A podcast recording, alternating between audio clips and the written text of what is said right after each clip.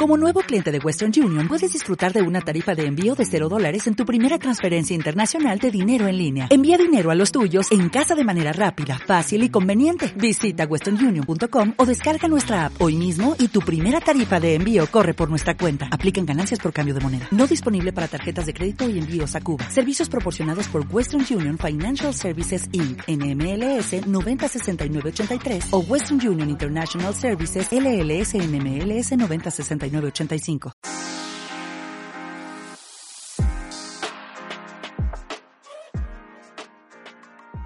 Hola, soy Modesto Mariscal. Bienvenidos a un episodio más del podcast Charlando con Modesto. En esta ocasión tengo un invitado muy especial, es Paul Morán.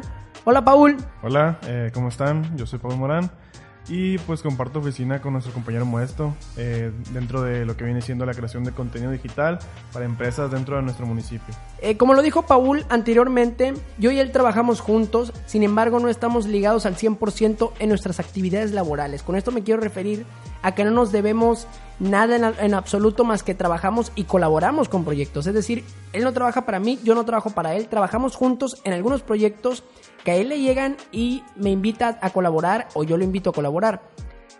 Paul viene de una familia de emprendedores en el, municipio en el que nos desarrollamos como negocio.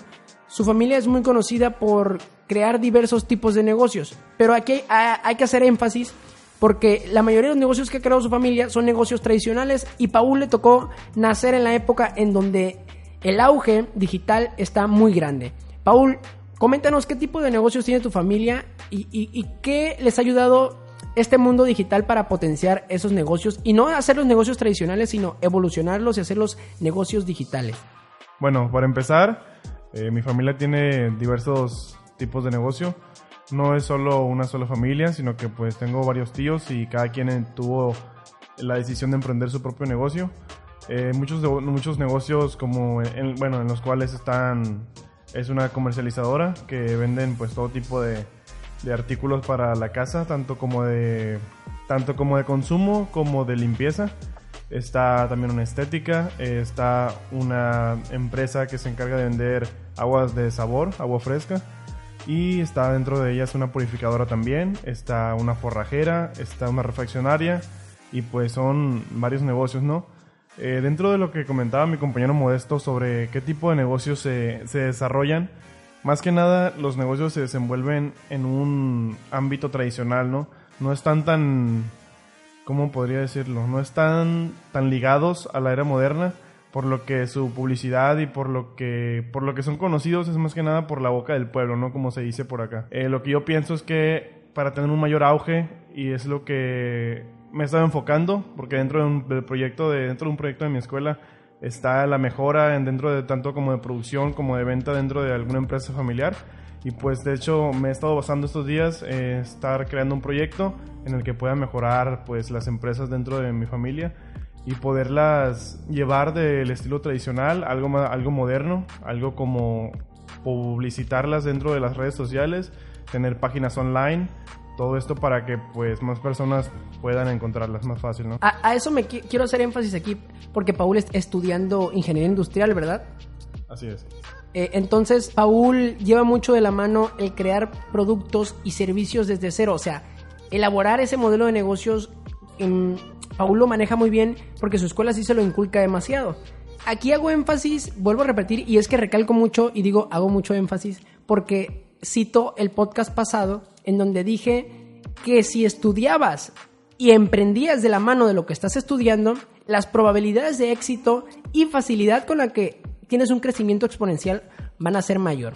Aquí Paul nos está diciendo algo muy interesante y es que su familia se enfoca en, el, en los negocios tradicionales. Sin embargo, Paul ha evolucionado mucho porque gracias a, su escuela, a su universidad, le han inculcado mucho el emprendimiento y eso es muy interesante, ¿no? Eh, porque en muchas universidades te matan esa, esa, sensación de emprendimiento y en la Universidad de Paul, al ser privada, como les comenté en, la, en, la, en, el podcast pasado, yo no tuve esa posibilidad económica para ingresar a una universidad privada, por lo que estaba limitado al servicio público. Y en el servicio público no digo que la mayoría, pero en algunas universidades matan ese ímpetu de emprendimiento. En el caso de Paul, pues no, se lo incentivan más y Paul tiene pues muchas posibilidades para tener un éxito rotundo, como es el caso de que está estudiando para eh, em, innovar más que nada, porque la carrera de Paul es innovar en el mercado, hacer una disrupción muy grande con algún modelo de negocios, producto, servicio y, penetrar el mercado. En este caso se le permite porque ya hay un, una amplia variedad de negocios en las que él puede aplicar lo que aprende al día a día y aparte pues lo está haciendo conmigo. Paul está en el proyecto junto conmigo y avanzamos demasiado rápido. Paul, hay que explicar las diferencias entre un, un negocio tradicional y un negocio, perdón, un negocio digital, porque es muy importante eh, enfatizar esa parte, porque mucha gente va a decir, oye, pero ¿qué es emprendimiento digital y qué es emprendimiento tradicional? Porque, como, como Paul lo dijo, eh, dentro de su empresa la mayoría, de, perdón, dentro de su familia la mayoría son negocios tradicionales, por lo que no se, no se necesita ese uso de, de las TICs, se puede llamar así, ese uso de herramientas digitales. Simplemente si acaso el teléfono, hoy en día pues el famosísimo WhatsApp, el Facebook, el Messenger, ese tipo de cosas pues ya las usan la mayoría de tus negocios, de los negocios de tu familia, ¿no? Así es.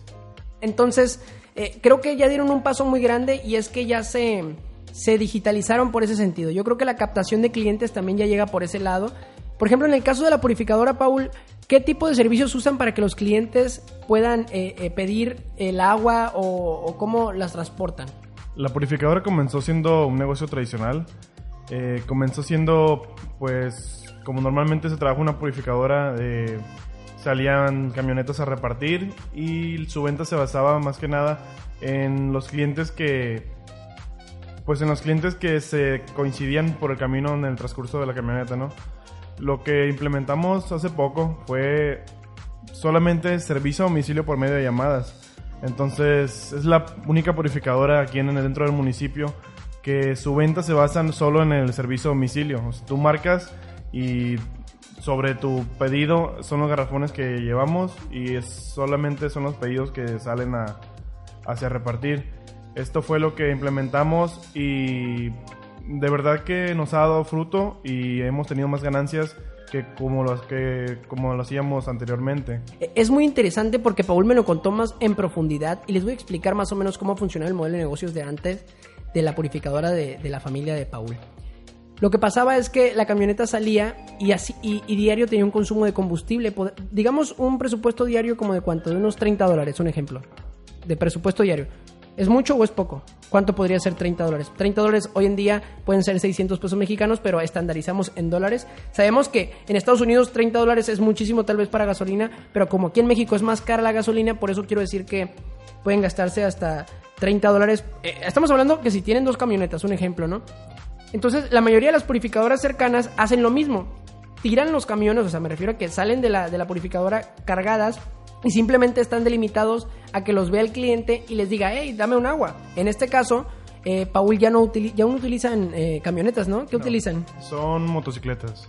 De esta manera, y, cuando yo conocí a Paul y, le, y Paul le tocó trabajar un día para cubrir ahí en, la purificadora, me dijo, eh, estoy repartiendo la moto. Y yo le dije, Paul, ¿pero qué no? ¿Son menos los garrafones que te caben en la moto? Sí, me dijo, pero optimizamos más la gasolina y como simplemente hacemos pedidos a domicilio, o sea, por pedido no vamos y a ver quién nos compra. Eso nos hace ahorrar en costes por lo que tenemos más márgenes de ganancias por cada garrafón. Y luego me aventó un choro de propuesta de valor súper grande en donde me dice, no, ¿sabes qué? Nosotros somos los únicos que les inyectamos oxígeno, en donde no pierde minerales el agua al pasar el tiempo, dura más que los demás. No mames, yo me enamoré y le dije, ¿sabes qué, Paul? Yo quiero un garrafón de esos aquí en la oficina. Entonces compramos un garrafón de esos para que... Entonces, bueno, nada más consumimos de los garrafones de la purificadora de Paul bueno, su familia. Está muy interesante y esto es súper, súper interesante cómo un negocio tradicional se vuelve un negocio digital sin que mucha gente se dé cuenta porque ya estandarizamos eso. O sea, ya vemos que si un negocio no está en Facebook o no está en Instagram o simplemente no tiene pedido a domicilio en el caso de productos o servicios también, pues ya no nos parece rentable o ya no nos parece interesante. Esto es importante. Esto se diferencia un negocio digital de un negocio tradicional. Aquel negocio en el que tú creas el negocio y nunca lo evolucionas en cuestiones de prospectar clientes. A eso me refiero. digamos que tú hoy creas una tortillería y ¿qué pasa con la tortillería? Simplemente te limitas a vender en tu localidad de dos cuadras o te creas una página de Facebook y repartes tortillas por toda la ciudad. Te mandas a hacer una caja que te permita mantener las, las tortillas en la misma temperatura que salen de la máquina y repartes sobre pedido, vas a incrementar las ventas. Eh, o sea, te lo puedo, te lo puedo asegurar. Y, y, esa es una propuesta de valor que debemos de llevar a las tortillerías y, y, promover eso, pero pues bueno, eso ya depende. Y ojo aquí, de los eh, paradigmas que tenga cada persona al emprender. muchas personas ya están bien con su modelo de negocios y decirle, oye, ¿sabes qué? Haz esto y mueve esto y cambia esto. Es muy difícil, es muy complejo que una persona que ya tiene un modelo de negocio estructurado lo cambie simplemente porque es lo de hoy. O sea, para ellos no les, no, no es tan fácil. Y Paul, Paul me ha contado, no, no, no me va a especificar qué negocio, pero Paul me, ha contado que tiene otros negocios de su familia, pues, en los que Paul ha querido meter la cuchara vaya en innovar y no lo han dejado porque saben que le dicen, no, sabes que el negocio está funcionando, no hay necesidad de moverle a nada. ¿Por qué? Porque pues tienen miedo a dar ese cambio tan grande. Bueno, en mi caso pasó porque, como lo mencioné anteriormente, eh, por proyecto de mi escuela, pues he querido, he querido realizar proyectos para los negocios que están dentro de mi familia, ¿no? Eh, dentro de mi proyecto estaba llevar la publicidad digital dentro de las redes sociales hacia algún negocio de mi familia, ¿no? Más que nada, más que nada para que su desarrollo fuera más grande y creciera ante, dentro del municipio, ¿no? Eh, entonces lo que pasó fue que al llevar mi proyecto, la sorpresa que tuve fue que, como lo mencionó mi compañero, fue más que nada de, ¿sabes qué? No, no necesitamos esto en este momento porque el negocio está fluyendo bien, ¿no? Estamos teniendo ganancias y pues el negocio no está teniendo pérdida. Entonces, lo vi como... Lo vi y en mi mente se... se en mi mente proyectó una imagen de una empresa que todavía pues trabaja como una empresa tradicional, ¿no? Porque aún no está... Se puede decir que no está preparada para el ámbito para meterse de lleno en las redes sociales, como que hay todavía algún miedo de no poder llevar a cabo no poder no, no poder estar al tanto de la página no poder estar esto que pasa en algunas empresas que deciden no, no invertir en publicidad, pues es que la mayoría de las empresas que deciden no hacerlo normalmente no, no tienen un desarrollo mayor y se quedan siempre donde mismo, ¿no? ganando lo mismo y sin llevar a cabo mayores inversiones para poder crecer más. Y aquí quiero dejar muy claro esto porque muchos negocios pueden decir, yo estoy invirtiendo en publicidad, pero ¿qué tipo de publicidad? ¿Va dirigida a la publicidad que puedes medir o la publicidad que no puedes medir? Porque esa es una de las grandes cosas a un modelo de negocios digital, a un modelo de negocios tradicional. Un modelo de negocios tradicional se basa en aquella libretita en donde tienes anotado tus ventas, tus salidas, tus ganancias, tus pérdidas y pues aparte lo que el contador lleva. Sin embargo, una herramienta digital puede hacer todo eso y aparte medir también qué tipo de clientes.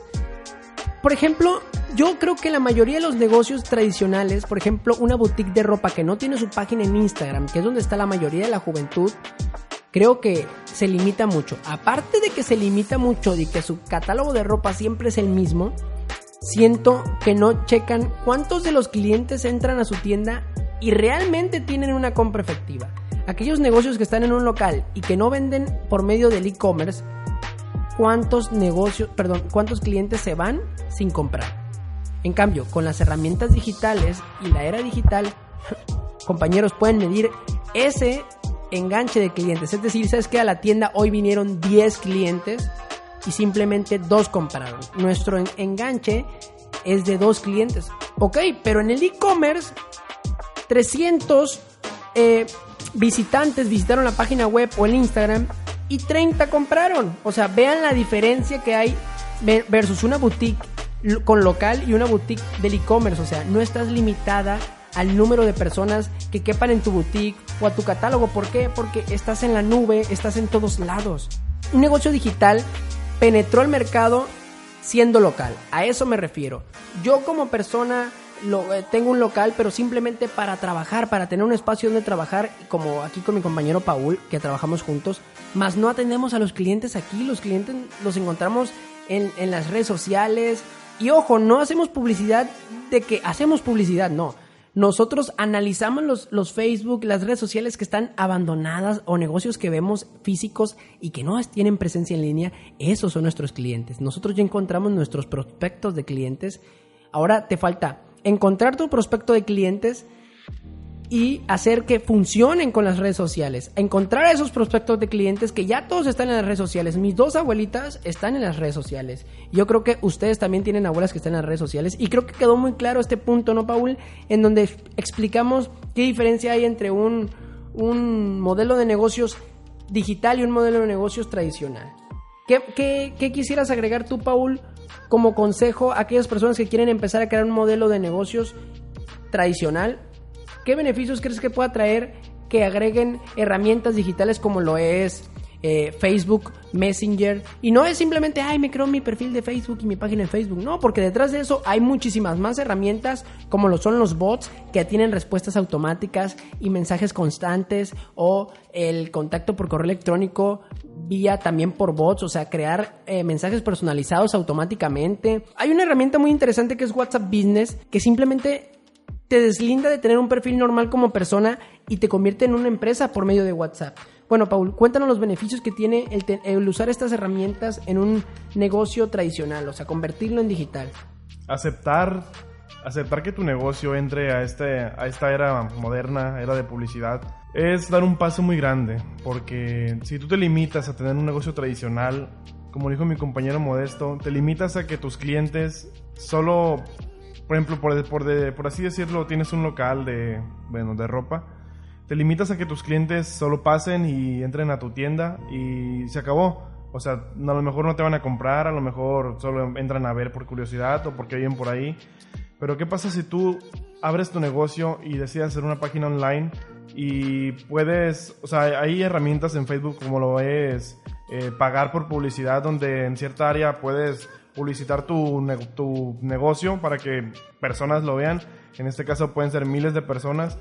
En este caso creo que el abrirte a tener una página para tu empresa te abre muchísimas puertas y te da muchísima más facilidad, ya que pues a quién no le gustaría que tu empresa abriendo tu, empresa siendo un, un, emprendedor, ¿no? Que vas comenzando con tu pequeño negocio, o sea, ¿quién no le gustaría que al abrir tu negocio empezar a invertir y ver que tu página pues está teniendo muchos seguidores y que muchas personas pues están viendo el contenido que estás subiendo y que acerca de eso eh, y en base a eso te empiecen a llegar ventas, no necesariamente de tu mismo municipio, sino ventas que por la, porque la gente te vio de otro municipio o de otra ciudad, pues está comprando, ¿no? Por el simple hecho de haber querido o de haber aceptado dar, ese paso dentro de la era digital, ¿no? E, está bien, Paul tenía miedo al hacer este podcast porque cree que es, es hacerlo formal y todo, y aquí pues prácticamente es hablar libremente y, y por eso, porque no es un video, esto es, es un audio en donde la gente puede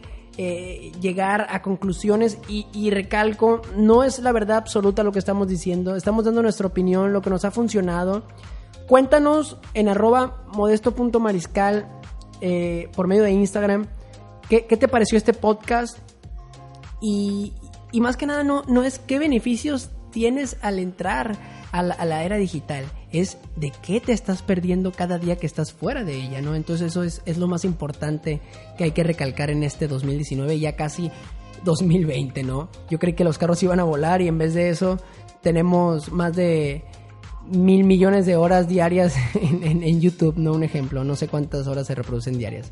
Pero bueno, la, la, era, la era y el futuro se fue por otro lado lo recalco, en la era digital estamos y, ahí vamos a permanecer mucho. Creo que hasta que nos traspasen nuestras cabezas para una USB, yo creo. Bueno, ya ni se van a usar las USB porque yo ni las uso, ya uso Google Drive. Bueno, sin más, nos despedimos. Paul, di tus redes sociales para ya eh, dejar claro este podcast. Paul se ríe porque dice que me trago mucho y es que esto es la esencia de los podcasts, es trabarse, es equivocarse, es experimentar, es reírte. La gente que está escuchando estos podcasts son personas muy diferentes a las personas promedio. Muchas, o sea, muchas personas les causa pereza escuchar podcasts, se les hace algo inútil, pero las personas que realmente escuchan podcasts son personas más productivas, está comprobadísimo. Bueno, ya, ahora sí voy a dejar que Paul hable. Pueden encontrarme en Facebook como Paul Morán o en Instagram como guion bajo guion bajo paulm16. Ahí pueden encontrarme, pues no subo nada acerca de la era digital, pero pues si gustarían seguirme, pues estaría agradecido. Estamos agradecidos.